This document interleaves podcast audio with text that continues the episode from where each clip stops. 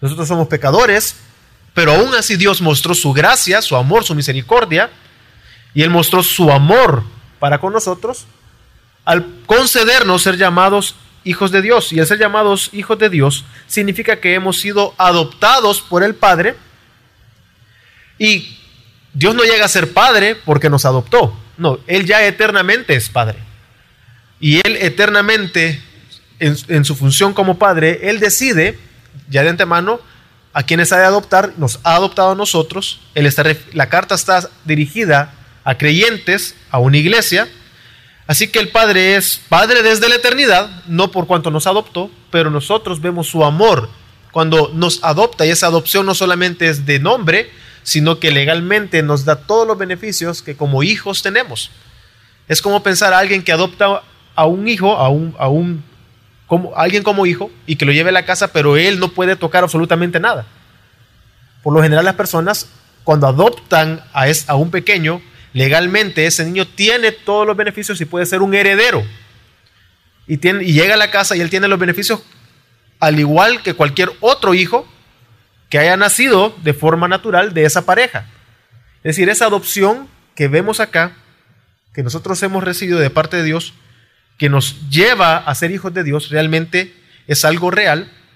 Y quiero hablar un poco acerca del capítulo 2. En esta primera carta de Juan, él viene hablando, porque va a ser un contraste, él ha venido hablando acerca de quiénes son los hijos del el diablo, en este caso viene hablando de los anticristos en el capítulo 2, él comienza a hablar cómo estas herejías que estos creen se comienzan a introducir en la iglesia, pero es importante ver que hablando acerca de estos, él viene haciendo un contraste siempre durante su carta, y en este caso él comienza a hablar de los que son hijos de Dios, y él ya ha dejado claro quiénes son los hijos del diablo, y dentro de ellos se encuentran los anticristos. ¿Quiénes son estos anticristos? Por lo general nosotros pensamos, cuando hablamos de anticristos, pensamos solamente en Satanás o en algo futuro o algo escatológico que va a suceder en, más adelante. No, las personas que son llamados anticristos son todos aquellos que niegan que Jesús es Dios. Esos son los anticristos, según el contexto. Y el pasaje, el capítulo 12 dice, hemos escuchado al anticristo, y ahí se está refiriendo a Satanás, pero también en medio de nosotros saldrán o hay en medio de nosotros muchos anticristos. ¿Quiénes son estos? Aquellos que niegan que Jesús o que Dios ha venido en carne. Entonces él viene contrastando y esto viene a enseñar y trata de enseñar cómo es el comportamiento entre los hijos del diablo y cómo es el comportamiento con los hijos de Dios. Y en este caso estamos hablando acerca de los hijos de Dios en el capítulo 3. Entonces, si nosotros hemos sido llamados hijos de Dios y dice, y lo somos, Él está afirmando de que es una realidad, no es una promesa que vamos a recibir en un futuro, sino que nosotros ya somos hijos de Dios y es una realidad en la cual nosotros vivimos y por consiguiente nosotros debemos de vernos como tales, como hijos de Dios y debemos de vivir bajo esta realidad. Él está queriendo hablar y dejar la base de que las personas que escuchen entiendan, que lean, entiendan que si son la iglesia, el cuerpo de Cristo, ellos son hijos de Dios y es una realidad. Si esto es así, entonces deben de vivir de esa manera. Si eso es así, no pueden creer las mentiras que se están introduciendo a la iglesia. En ese momento, una herejía bastante antigua de que Jesús no había venido de manera corpórea, es decir, Jesús o el Cristo, separando la persona de su humanidad, no era posible que el eterno venga y sea temporal. Era imposible. Hoy en día hay otras formas de herejías, hermanos. Y no nos podemos poner a estar hablando de pensamientos, pero sí podemos ver, partiendo del texto, cómo la mentira se introduce en la iglesia.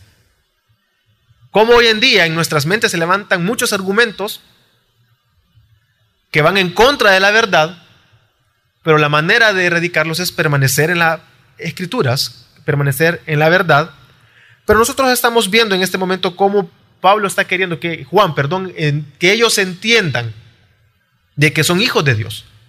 Y si son hijos de Dios, deben de comportarse como tal. Deben vivir como tal. Y también habla, cuando vemos estos primeros dos capítulos, dice de que el ser hijos de Dios conlleva un rechazo. Y ese rechazo, y lo hemos se ha expuesto en, varias ocasiones, el simple hecho de ser llamados hijos de Dios implica que aquellos que no son hijos de Dios nos van a rechazar. Es probable que Él lo esté diciendo porque Él estaba viendo en la iglesia de que estos falsos eh, maestros o estos anticristos estaban en medio de ellos enseñando mentiras, pero la iglesia las estaba creyendo. Y estaban viviendo a través de esas mentiras. Y probablemente estos sabían o probablemente no, o no se daban cuenta, estaban los falsos maestros en medio de ellos, pero no los rechazaban. Estaban ahí en medio de ellos, no los expulsaban. Y seguían viviendo con ellos como si nada pasara. Entonces, de alguna manera podemos ver aquí, aquellos que han nacido de Dios van a ser rechazados porque así como no conocieron a Jesús, así como no lo conocieron a Él, no nos van a conocer a nosotros. Porque si nosotros guardamos la verdad, si somos hijos de Dios y nos comportamos como hijos de Dios, el mundo nos va a rechazar. El mundo, por el simple hecho de nosotros defender la verdad, rechaza. Porque no se sigue bajo sus principios. En este caso, lo que ellos enseñaban es, podemos pecar tranquilamente, vivamos en libertad, pequemos, gocemos, disfrutemos de los placeres de este mundo, porque al final eso no va a afectar nuestra eternidad. Era una de las herejías que se estaban introduciendo que ellos partían de que la materia no afecta a lo espiritual. Así que pequemos porque el cuerpo va a morir, pero nosotros no cambiamos nuestra condición de salvos. Tranquilamente sigamos, no. Entonces él dice, bueno, si nosotros somos hijos de Dios y lo somos, entonces debemos de entender de que el mundo nos va a rechazar, no nos va a conocer porque el mundo no conoció a Jesús. Entonces el versículo 2 dice, y aún no se ha manifestado lo que hemos de ser y él ha venido hablando de algo importante. Él ha venido hablando en el capítulo 1, el capítulo 2, de que el Hijo de Dios no peca. Pero si decimos que no hay pecado en nosotros, nos mentimos, nos engañamos, hay pecado. Nosotros sí pecamos. Él viene a hablar y dice de que cuando Cristo venga por segunda vez, hasta ese momento, cuando Él venga, cuando Él se manifieste, está diciendo, entonces nosotros seremos manifestados ya como hemos de ser. Él está hablando de un futuro, está diciendo que seremos semejantes a Él. Él no está diciendo que seremos Dios, sino que semejantes a Él. Y todas las escrituras, la, palabra de Dios, perdón, eh, en, muchos pasajes, nos hablan y nos enseñan de que cuando Él venga, nosotros seremos transformados y recibiremos un cuerpo glorificado semejante al de Él. No es que vamos a ser iguales a Él, pero Él está diciendo que llegará un momento en que vamos a ser libres del pecado en este cuerpo. Entonces él está haciendo un contraste acá, hablando de lo siguiente. Los falsos maestros están diciendo y dicen de que podemos pecar tranquilamente porque no afecta el futuro, la, la eternidad, lo cual es una gran mentira, porque debemos de vivir en santidad, porque sí lo que hacemos acá afecta la eternidad. Pero ¿cómo es posible que tú nos digas esto, que vivamos en perfección, pero nos estás diciendo que hay pecado en nosotros? ¿Cómo podemos vivir? Y es lo que está queriendo, lo que tratamos de ver en esta porción. ¿Cómo se puede vivir agradando a Dios si somos imperfectos? Y nos está diciendo que aún no se ha manifestado lo que hemos de ser. Y va a ser hasta que Él venga. Por segunda vez. Pero esta realidad de que seremos transformados y que realmente vendremos a ser y libres de pecado y que nuestros cuerpos esperan a ser redimidos, lo vemos en dos pasajes, eh, hay muchos, hemos agarrado solo dos pasajes. Uno es Filipenses 3:21 que dice así. El cual transformará el cuerpo de nuestro estado de humillación en conformidad al cuerpo de su gloria, por el ejercicio del poder que tiene aún para sujetar todas las cosas a sí mismo. Y también Colosenses 3:4. Cuando Cristo, nuestra vida, sea manifestado, entonces vosotros también seréis manifestados con Él en gloria. Entonces esos pasajes nos dejan claro lo que estamos viendo en Juan. Lo que Juan está diciendo un día será manifestado lo que hemos de ser en los dos pasajes que acabamos de leer. Seremos transformados y cuando sea manifestado nosotros seremos manifestados en gloria, para entrar en gloria eterna. Entonces podemos ver que Juan está escribiendo para que cada uno de sus lectores tengan la seguridad, tengan la certeza de que son hijos de Dios, aun cuando no hay perfección en ellos. El hecho de que nosotros pequemos y fallemos y día a día nos, encontramos y nos tropezamos con que hemos pecado en contra de Dios, no quiere decir que no somos hijos de Dios. Él está buscando que tengamos esa certeza, que somos hijos de Dios. Pero no, esto no quiere decir entonces pequemos tranquilamente. Porque somos hijos de Dios y nada me puede arrebatar de la mano de Dios, ni siquiera ninguna acción que yo haga me arrebata de la mano de Dios, entonces voy a pecar tranquilamente. No. Sino que Él está diciendo que a pesar de que hay imperfección en nosotros, queriendo agradar a Dios, debemos de entender de que somos hijos de Dios. Si realmente hemos nacido de nuevo. Esto es, si nosotros creemos que Jesús es Dios. Pero hay evidencias y hay cosas que nosotros podemos ver o evidencias que nosotros podemos analizar en nuestras propias vidas para reafirmar realmente que somos hijos de Dios, que ya lo vamos a ver un poquito eh, eh, más adelante. Entonces, Juan está queriendo contestar precisamente eso. Si somos hijos de Dios, ¿cómo lidiamos con nuestro pecado? ¿Cómo vivir obedeciendo como hijos eh, de Dios? ¿Y cómo vivir una vida sin pecado aun cuando no hay plenitud y no se ha manifestado lo que hemos de ser? Entonces, todo esto es lo que Juan está queriendo hablar en este momento.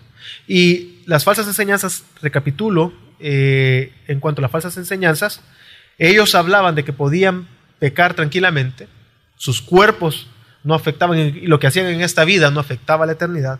Entonces, a esta herejía, Juan contesta del versículo 3 al 10, el cual quiero que vayamos viendo y desarrollando poco a poco.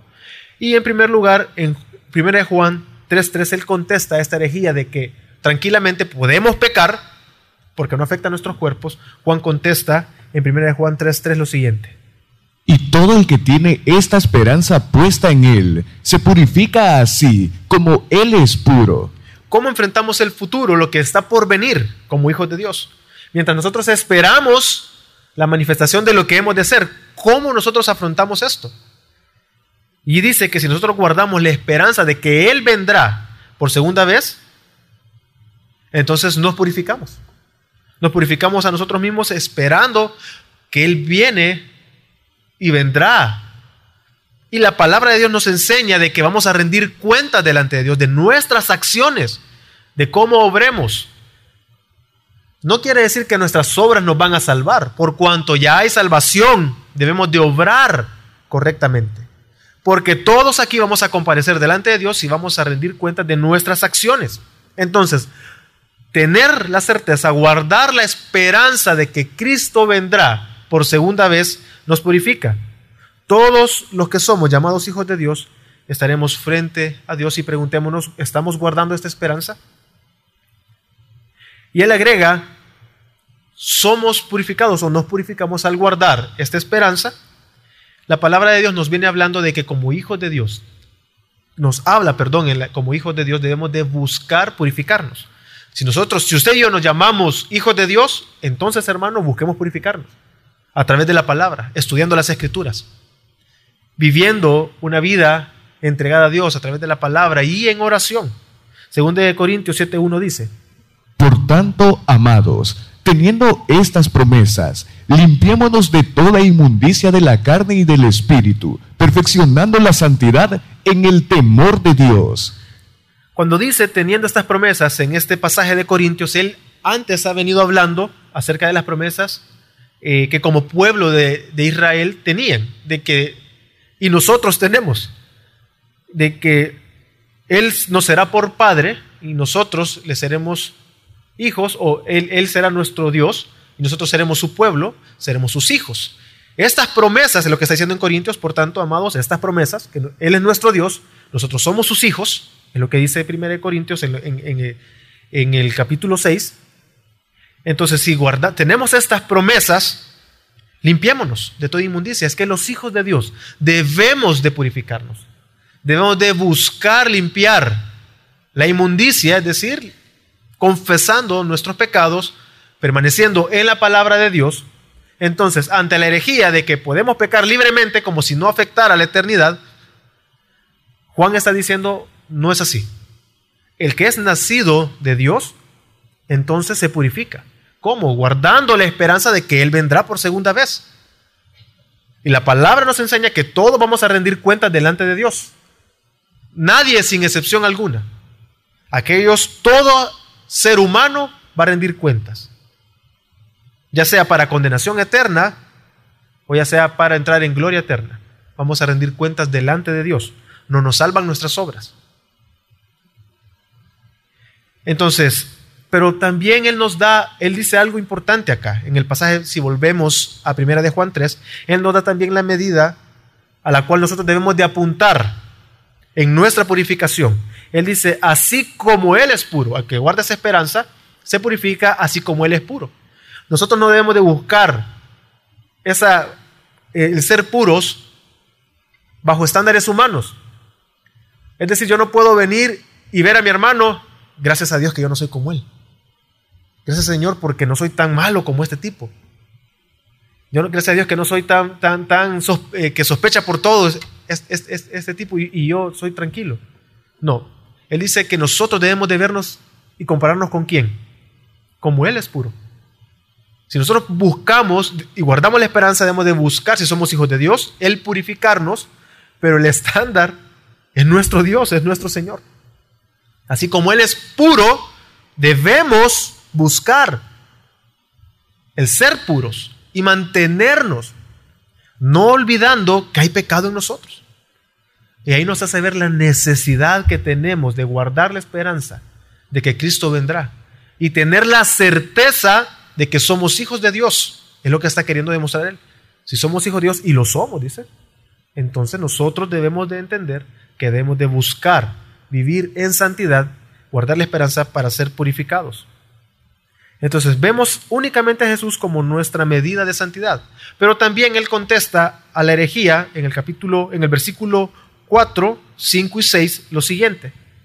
Todo el que practica el pecado también practica la infracción de la ley, porque el pecado es infracción de la ley, y sabéis que él fue manifestado para que cargara los pecados, aunque en él no hay pecado. Todo el que permanece en él no peca todo el que continúa pecando no lo ha visto ni lo ha conocido. Todos los que somos hijos de Dios buscamos vivir en obediencia en cada área de nuestra vida. Una vez más, como ya se lo dije, pero nos damos cuenta, nos enfrentamos que por nuestro pecado se nos es difícil y por nuestro pecado, pero no quiere decir de que no es suficiente el poder de Dios en nuestra vida, sino que nosotros no, nos entendemos como perdonados, como hijos de Dios, y que debemos de buscar ser puros como Él es puro. Cuando dice todo aquel que practica el pecado se refiere a personas que deliberadamente deciden vivir desobedeciendo a Dios, aun cuando estos conocen la ley. Recordemos, Él está escribiendo a aquellos que se cree que habían sido transformados por el Evangelio aquellos que creían que Jesús es Dios. Entonces Él está diciendo, aquellos que practican el pecado, aquellos que conociendo la ley, porque es lo que está diciendo Él, Él está haciendo una comparación entre la práctica del pecado con la transgresión de la ley, con la ley. Entonces esa persona sabemos y entendemos que no ha conocido a Dios. No tiene conocimiento de quién es Dios. Ahora bien, aquellos que no conocen la ley, aquellos que no conocen a Dios, no tienen excusa. Porque el hecho de que ellos no conozcan la ley o no conozcan a Dios no quiere decir que la ley no existe y que Dios no existe. El hecho de que yo nunca haya, que yo no conozca algo, algún país, no quiere decir que ese país no exista. Simplemente yo no lo conozco. Así que no hay excusa para nadie. El punto aquí que está diciendo es si ustedes conociendo la palabra de Dios insisten, son tercos en seguir pecando, entendamos, no conocemos probablemente a Dios. No conocemos y no hemos visto a Dios. Entonces Él se está dirigiendo a la iglesia, a aquellos que conocen el Evangelio, y por eso en el verso 5 los afirma, porque Él busca que tengamos la certeza que somos hijos de Dios. Él afirma cuando dice que Jesús vino y fue manifestado para cargar los pecados. Y es que el gran amor del Padre lo mostró al concedernos ser llamados hijos de Dios. ¿Cómo es esto posible? Porque, él fue, porque Jesús fue manifestado para, para, cargar sus pecados y mis pecados. Les está recordando que si ellos han sido transformados por el Evangelio, ellos ya no son esclavos del pecado, por consiguiente no practican el pecado. Está aclarando entonces aquí en contra de las falsas enseñanzas, en contra de aquellas enseñanzas que decían podemos pecar tranquilamente, tranquilos pequemos. No, él está diciendo, no, si practican el pecado, quiero que entiendan. Entonces no han conocido a Dios, no han nacido de nuevo, no son hijos de Dios. Porque se gozan y practican el pecado. La práctica del pecado es constantemente, es, es pecar deliberadamente en contra de Dios una otra vez, no arrepintiéndose de ese pecado. Quiero contrastar, el cristiano peca, sí, pecamos, porque todos pecamos, pero diferente es practicar el pecado, pecar una y otra vez en el mismo pecado, gozándonos en ese pecado sin confesarlo, sin sentir remordimiento. Simplemente sigo tranquilo, no pasa nada. Soy cristiano, puedo seguir tranquilamente mi vida, puedo seguir pecando, gozándome, deleitándome en el pecado. Es lo que habla de la práctica del pecado. Pero también él dice que él vino, él cargó nuestros pecados, pero es necesario, precisamente por las herejías, que estamos hablando, que él aclare que en Jesús no hay pecado. Porque la herejía sostenía la materia es pecado, lo cual es cierto. Pero la herejía consiste en esto, en que, el Hijo de Dios, Jesús, el Verbo, tomó, tomó naturaleza humana. Eso es imposible. Él no pudo tomar naturaleza humana porque eh, la carne es pecado. Está contaminada y, y lo material es pecaminoso lo espiritual es santo, entonces si Él es eterno, persistente, no tomó naturaleza humana, porque se tuvo que haber contaminado de pecado. Él dice, aunque Él vino como Dios preexistente, se manifestó a través de su Hijo Jesucristo, tomando forma de hombre, plenamente hombre, pero aun cuando Él murió en la cruz cargando nuestros pecados, en Él no hay pecado. Él no se contaminó de pecado, Él no pecó y en Él no hubo y ni hay pecado. Primera de Pedro 2.24 dice, y Él mismo llevó nuestros pecados en su cuerpo sobre la cruz, a fin de que muramos al pecado y vivamos a la justicia, porque por sus heridas fuisteis sanados. Ok, de aquí estamos viendo en este Primera de Pedro 2.24 parte de lo que estamos hablando ahorita, pero también parte de lo que vamos a hablar a continuación. Y, lo que estamos eh, viendo ahorita dice, él mismo llevó nuestros pecados, es decir, Jesús fue manifestado para cargar con nuestros pecados, a fin de que nosotros muramos al pecado, es decir, hemos muerto al pecado, ya no somos esclavos del pecado, el pecado no se enseñorea sobre nosotros. Nosotros no tomamos decisiones basadas en nuestro pecado, sino basados en la verdad de las escrituras, porque somos hijos de Dios. Y dice para que vivamos en justicia, y es el siguiente punto que vamos a ver, ya lo vamos a comenzar a ver, es que el Hijo, aquel que es nacido de Dios, practica la justicia. Y dice, porque por sus heridas fuisteis sanados, es decir, porque Él fue manifestado, porque el Padre le plació, el Hijo se manifestó, Dios se manifestó a través del Hijo, para Él cargar los pecados de cada uno de nosotros, debemos de entender de que somos libres del pecado. Entonces, aclarando este punto, Él hace una vez más un contraste, que lo que está, y lo hace varias veces en esta porción. Primero habla de todo aquel que permanece en Él. Aquel que ha conocido y ha sido transformado por el Evangelio, permanece en Jesús, permanece en la verdad, permanece en Él. Camina como Jesús caminó, que ya Juan lo dijo en el capítulo 1, perdón, en el 2.6, es obediente y nos purificamos día a día al guardar la esperanza de que Él vendrá por segunda vez. Entonces, el que conoce a Dios permanece a Él, permanece en Él, pero cuando éste peca, por su propia naturaleza, por el pecado que hay en nosotros, la permanencia en Dios, en Él, es manifestada cuando confesamos nuestros pecados. Porque Él está diciendo, aquel que es nacido de Dios, aquel que es hijo de Dios, que es nacido de Dios, permanece en Él. Pero no quiere decir que no pecamos. Pero entonces, ¿cómo yo demuestro mi permanencia? Que cuando yo peco, confieso. En el capítulo 2 Él ha dicho que tenemos abogado para con el Padre, que confesemos, en el capítulo 5 él viene a hablar de lo mismo, de que debo de confesar mis pecados todo el tiempo. Entonces, al confesar mis pecados, ahí queda manifestada mi permanencia en Él. Y después dice, todo aquel que continúa pecando, es decir, aquel que deliberadamente peca, que deliberadamente se goza en el pecado, permanece pecando, ese no ha conocido a Dios, no es hijo de Dios, no es nacido de Dios, porque Él insiste en seguir pecando. Así que si ustedes creen que pueden pecar tranquilamente como que nada va a pasar en la eternidad y no van a rendir cuentas, quiero que entiendan que no han nacido de nuevo. Que creen que sus acciones acá no van a cambiar en nada para la eternidad. Entonces entiendan, no han conocido a Dios, está diciendo. aquellos que se gozan en el pecado y aquel que practica el pecado, ve su pecado ligero, sin importancia, considera que hay cosas peores que las que ellos hacen, porque por lo general las personas que practican el pecado eso sostienen. No, mi pecado no es tan grave como el otro, no es tan, no es tan grave como el de Hitler. Y vemos nuestros pecados de menor manera. No hay problema de robarme un par de papeles o lápices de la oficina, cosas sencillas, aparentemente, porque así lo ven. Y dicen, hay cosas más importantes de, qué preocuparse, de qué, o sea, de qué se preocupan que me robé un lápiz cuando estos políticos están robando todos nuestros fondos. Entonces, aquel que practica el pecado ve de menos su pecado, lo ve, se ve tranquilamente, no afecta y sigue gozándose en el pecado. Lo que está diciendo Juan es, entonces ese no ha conocido a Dios, no ha conocido realmente y que Jesús es Dios y no cree que Jesús haya venido en carne y que Él haya cargado los, nuestros pecados, es alguien que no conoce a Dios.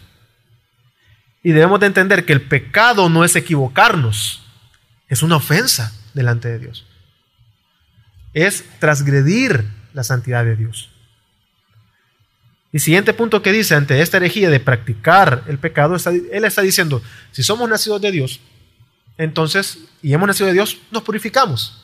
Si somos nacidos de Dios, no practicamos el pecado. Si somos nacidos de Dios, quiere decir que practicamos la justicia. Es el tercer punto que lo vemos en el capítulo 7 y 8, eh, perdón, en el versículo 7 y 8.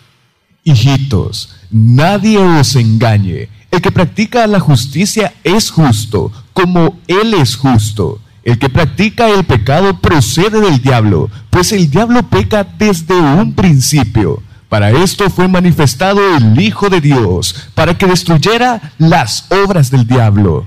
Y es que Juan advierte una vez más aquí que nadie os engañe, que nadie, que no creamos las falsas doctrinas y sobre todo hoy en día que hay, una forma, una visión fuerte, culturalmente pecaminosa, es que todos acá construimos nuestra propia verdad. La perspectiva de la verdad no es una verdad bíblica absoluta, que está basada en las escrituras, sino cada quien construye su verdad. Lo que yo creo que es bueno, eso es bueno. De ahí viene la ideología de género, vienen muchos y muchos más pecados, y podemos hablar no es de otras cosas, pero se me viene este ejemplo a la mente es que nosotros no levantemos acerca de la que, cada, que la verdad es relativa y depende de cada persona. Digo esto porque debemos de guardarnos de levantar argumentos en nuestra mente en contra de la verdad del Evangelio. Debemos de guardar nuestras mentes, nuestros corazones de creer mentiras. En este caso a ellos les está diciendo, guard que nadie los engañe. Lo que hacen ustedes aquí en este mundo sí va a afectar la eternidad. Tiene implicaciones eternas. Como ustedes vivan acá, sí va a afectar la eternidad. Lo que ustedes hagan acá. Una vez más, no es salvación por obras. Él no está hablando de salvación por obras. Él está diciendo, de antemano, él ya está asumiendo y entiende que sus lectores ya nacieron de nuevo, son hijos de Dios, han creído el Evangelio. Entonces, si son hijos de Dios, practican la justicia. Por cuanto ya hay salvación, el resultado es practicar la justicia. Por cuanto hay salvación, ellos no practican el pecado, está diciendo anteriormente. Y si son nacidos de Dios, entonces ellos buscan purificarse guardando la esperanza de que Él vendrá por segunda vez. Entonces, el engaño que Juan se está refiriendo específicamente, como lo acabo de decir, es que no tendrán consecuencias eternas si siguen y continúan pecando. Entonces, todo aquel que se llama justo, la justicia, entonces en este caso justo, el plano espiritual, somos justos, practica la justicia. El practicar la justicia, estamos hablando de un plano terrenal. Si yo soy justo y estoy en calidad de justo y estoy en condición de justo, no por mis propios méritos, sino porque se me fue imputada la justicia, quiere decir que voy a, practicar la justicia. Debe de ser congruente lo que está diciendo, lo que soy con lo que hago. Si yo digo que soy justo, entonces yo debo de practicar la justicia. Es decir, aquel que es hijo de Dios sus acciones lo demuestran. Su forma de relacionarse con sus hermanos, su forma de vivir en la vida de iglesia, su forma de vivir en el trabajo, de mostrarse, es congruente con lo que dice ser lo que la palabra de Dios dice que somos hijos de Dios, si hemos creído que Jesús es Dios. Entonces él está, se está oponiendo a la falacia de que la humanidad de Jesús está totalmente separada con su persona, no.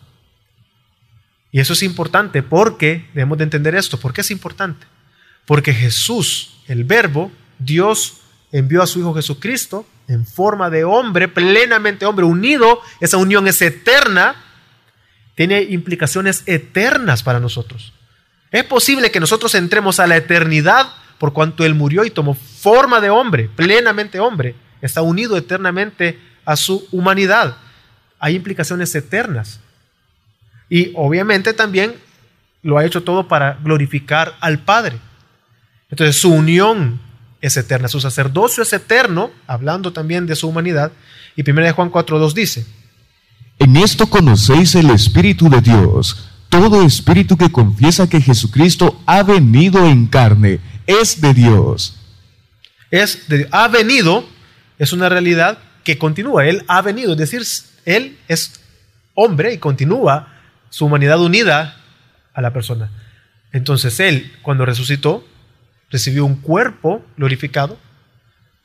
Y es lo que dice la palabra de Dios, que será manifestado, lo que está diciendo, seremos será manifestado lo que hemos de ser, hablando de que un día recibiremos cuerpos como el de Él semejantes, no igual, semejantes a lo, a lo que Él recibió. Entonces, lo que somos, justos, que es una realidad espiritual, debe de ser congruente con lo que practicamos, es decir, la justicia en, nuestro, en el plano terrenal. Entonces, deja claro que la práctica del pecado, él ha dejado claro que aquellos que practican el pecado, haciendo un contraste una vez más entre los hijos de Dios y los hijos del, del diablo, él está diciendo, si somos nacidos de, de Dios, practicamos la justicia. Entonces, él ya ha dejado claro anteriormente que los que no practican, los que no son los que son hijos del diablo, los que son hijos del diablo practican el pecado tranquilamente, pero ahora él está diciendo, él agrega aquí en este momento, él ha dejado, perdón, ha dejado claro que aquellos que practican el pecado no conocen a Dios. Aquí va a decir de que aquellos que practican el pecado son hijos del diablo. No solamente no conocen a Dios, no, sino que le pertenecen al diablo. Es lo que ha dicho en este pasaje. Dice que aquel que practica del pecado procede del diablo porque éste pecó desde el inicio. Cuando dice que él ha, pecado desde el inicio, no está diciendo que Satanás sea eterno o desde el principio, sino que él fue creado en el tiempo y él ha pecado desde el principio. A eso se, está refiriendo. Entonces, todos aquellos que pecan proceden del diablo. Entonces, solo hay dos formas. Y hay un punto importante aquí, la simiente, que ya lo va a tocar a, continuación. Que ese pleito entre eh, la simiente de Dios la simiente del diablo, esa lucha que viene desde el Génesis, es lo que estamos viendo acá. Los hijos de Dios y los hijos del diablo. Los hijos de Dios practicamos la justicia. Los hijos de Dios no practicamos el pecado. Los hijos de Dios nos purificamos. En cambio, los hijos del diablo no se purifican, buscan su propio bienestar, practican el pecado, por consiguiente no practican la justicia. Entonces, pero hay que dejar claro que lo que deben de temer aquellos que practican el pecado no es que le pertenecen al diablo o que, o que proceden del diablo, como dice, quiero ser, como dice la que proceden del diablo. Lo que realmente debe de preocuparles es la ira de Dios sobre ellos perpetuamente, sobre aquellos que practican el pecado todo el tiempo. Lo que deben de temer es la ira de Dios. Entonces, él dice una vez más, para esto fue manifestado, porque está hablando aquellos que creen en Jesús como Dios, para esto fue manifestado Jesucristo, para deshacer las obras del diablo, aquellas obras desde el principio y del cual proceden todos aquellos que practican el pecado. Quiero que entendamos que como Él fue manifestado y nosotros creemos que Jesús es Dios, somos nacidos de nuevo, en Él realmente podemos vivir practicando la justicia, en lo que está diciendo. Para esto fue manifestado, para deshacer las obras del diablo, es decir, que nosotros ya no somos gobernados por el pecado, y el pecado ya no, ya no dictamina nuestras acciones. Ya el pecado no se enseñorea sobre nosotros. Y para ir concluyendo, entonces habla de evidencias de los hijos de Dios. Vamos a ver una en el 9 y en el 10, el versículo 9. Todo el que es nacido de Dios no practica el pecado, porque la simiente de Dios permanece en él y no puede pecar, pues es nacido de Dios. ¿Por qué no pecamos? ¿Es por nuestras propias fuerzas? ¿Por qué practicamos la justicia? ¿Porque somos buenos? No. Es porque la simiente de Dios está en nosotros. Él está recapitulando. Mm, los hijos de Dios, los nacidos de Dios, no practicamos el pecado. ¿Por qué? Porque la simiente de Dios permanece en él. Aquí la simiente ya puede ser la palabra de Dios, puede ser el Espíritu Santo. Lo que está diciendo es que aquellos que son nacidos de Dios no practican el pecado. No pecamos porque hemos nacido de Dios, lo hemos conocido a Él. El nacido de Dios, es, la forma en cómo está escrito, nos hace una referencia de que antes, previamente, ya hemos nacido, pero que continuamos en esa condición de nacidos de Dios, esperando que sea manifestado lo que hemos de ser. Por eso Él comienza diciendo que será manifestado cuando Cristo venga lo que realmente hemos de ser. Guardemos esa esperanza que Él vendrá por segunda vez. Y en el, en el versículo 10 dice lo siguiente. En estos son reconocidos los hijos de Dios y los hijos del diablo. Todo aquel que no practica la justicia no es de Dios, tampoco aquel que no ama a su hermano. Él agrega aquí, aquel que no ama a su hermano. Es decir, aquel que no es nacido de Dios, aquel que es hijo del diablo, no puede practicar la justicia porque no es de Dios. Pero tampoco este que no ha nacido de nuevo no puede amar a su hermano y él ya ha venido hablando acerca del amor que debe de existir en la iglesia. Aquel que es hijo del diablo no puede amar porque solo va a buscar sus propios intereses, sus propios beneficios. En contraste, los hijos de Dios aman a sus hermanos y él dice incluso, más adelante en el capítulo 4 y 5, dice que aquel que es nacido de Dios, también en el capítulo 3, perdón, el que es nacido de Dios, aquel que ha nacido de Dios, ama a su hermano, e incluso antepone los intereses de su hermano ante sus intereses personales. Es decir, un amor genuino, pero esto es posible por cuanto Dios nos amó primero. Entonces, ¿cómo podemos ver? Y creo que a medida que hemos ido hablando eh, se ha, podido ver el Evangelio y es que la palabra de Dios nos muestra que al mundo entró el pecado, en el mundo entró el pecado por un hombre que es Adán, todos lo sabemos, el cual fue engañado por Satanás, pero él pecó por su propio pecado. Nosotros no podemos culpar a Satanás de nuestros pecados, sino cada quien peca por sus propias concupiscencias. Entonces, por su pecado, el hombre fue expulsado de la presencia de Dios totalmente incapacitado para poder relacionarse con el Dios santo, con aquel Dios puro. Lo único que el hombre, lo único que el hombre sin Cristo puede hacer es practicar el pecado. Sin Cristo, ustedes, lo único que podemos hacer es practicar el pecado. No hay más opción. Pero Dios mostró su gran amor al enviar a su Hijo Jesucristo para reconciliar consigo toda la creación, reconciliarnos con Él y deshacer las obras del diablo y, va siendo, y van siendo desechas a eh, en aquellos que van creyendo en sus hijos. Entonces Jesús es esa simiente, esa simiente prometida. Jesús es santo, Jesús es Dios. Así que Jesús se manifestó para cargar el pecado que entró al mundo por un hombre. Así por un hombre viene la justicia y se nos es imputada la justicia. Así todo aquel que confiesa que Jesús ha venido en carne y cree que Jesús es Dios alcanza vida eterna, pero la justicia de Dios se le es imputada por ese sacrificio de Cristo Jesús y se nos concede ser llamados hijos de Dios. Únicamente en Cristo esto es posible. Así que este mismo sacrificio que es que hizo, Cristo Jesús hizo en favor nuestro, pero para gloria del Padre, por eso mismo la simiente de Él permanece en nosotros y así que nosotros podemos permanecer en Él, porque Él ha hecho, un, ahí ha hecho otro contraste que la simiente permanece en nosotros, pero él ha dicho que nosotros debemos de permanecer en él. Solo es posible el permanecer en él porque Cristo Jesús permanece en nosotros y por último es así que nosotros podemos practicar la justicia, no en nuestras propias fuerzas, sino porque la simiente de Dios permanece en nosotros. ¿Qué implica esto para nosotros? ¿Qué debemos de procurar si conocemos ahora esta porción de las Escrituras? Primero, hermanos, tengamos una perspectiva correcta del pecado. Debemos de evitar tener una mentalidad frívola descuidada de nuestra pecaminosidad. No veamos nuestro pecado como algo inferior. No tratemos de apalear nuestro pecado creyendo de que, bueno, me congrego, me disipulo, sirvo. No, pecado es pecado delante de Dios. Dejemos de ser renuentes al tema de la santidad. Ser esquivos todo el tiempo que se puede a este tema. No dejemos de vigilar esas actitudes, esos comportamientos en los que nosotros somos confrontados a través de la palabra, pero también a través de nuestros hermanos del cuerpo de Cristo. No rechacemos la corrección, no seamos arrogantes, somos hijos de Dios. Y si somos hijos de Dios, permanecemos en Él y practicamos la justicia. Y es que aquel que es nacido de nuevo y ha conocido, conocido a Dios reflexiona en estas cosas, viene a la palabra, se purifica a sí mismo para vivir practicando la justicia. Segundo, no dejemos, hermano, que la culpa nos hunda. Y es que muchas veces nos encontramos, y lo menciono así, parados frente al espejo, y no podemos con nuestra propia culpa. Y muchas veces la culpa, al nosotros no vernos perdonados, al no confesar nuestro pecado, dejamos que dictamine lo que vamos a hacer.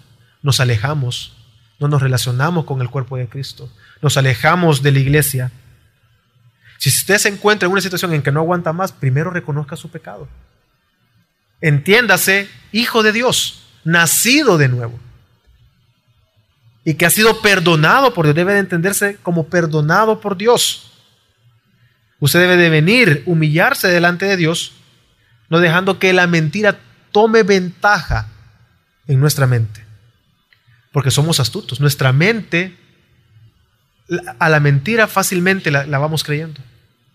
Muchas veces es difícil, es que es más difícil por nuestro propio pecado creer en la verdad. La culpa muchas veces nos va eh, comiendo y dejamos que tome ventaja en nuestra mente. No hagamos eso, hermanos. Confiemos en Dios, descansemos en Cristo. Aquellos que hemos nacido de nuevo nos entendemos por perdonados de parte de Dios, pero también eso nos impulsa a no seguir pecando, sino a buscar practicar la justicia. Si nuestra conciencia nos condena, debemos de venir y entender que tenemos abogado delante de Dios, a Jesucristo, que en todo el tiempo Él está delante del Padre abogando por nosotros. Y por último, hermano, aquel que es nacido de Dios, aquel que es hijo de Dios, sus acciones no están determinadas por el pecado. Muchas veces nos relacionamos o dejamos que el resentimiento tome lugar en nuestro corazón, la ira, la falta de perdón, la mentira, el egoísmo, la codicia. Y muchas veces nos relacionamos en base a eso. Pero entendemos que es nuestro pecado. No es el otro, sino es nuestro propio pecado.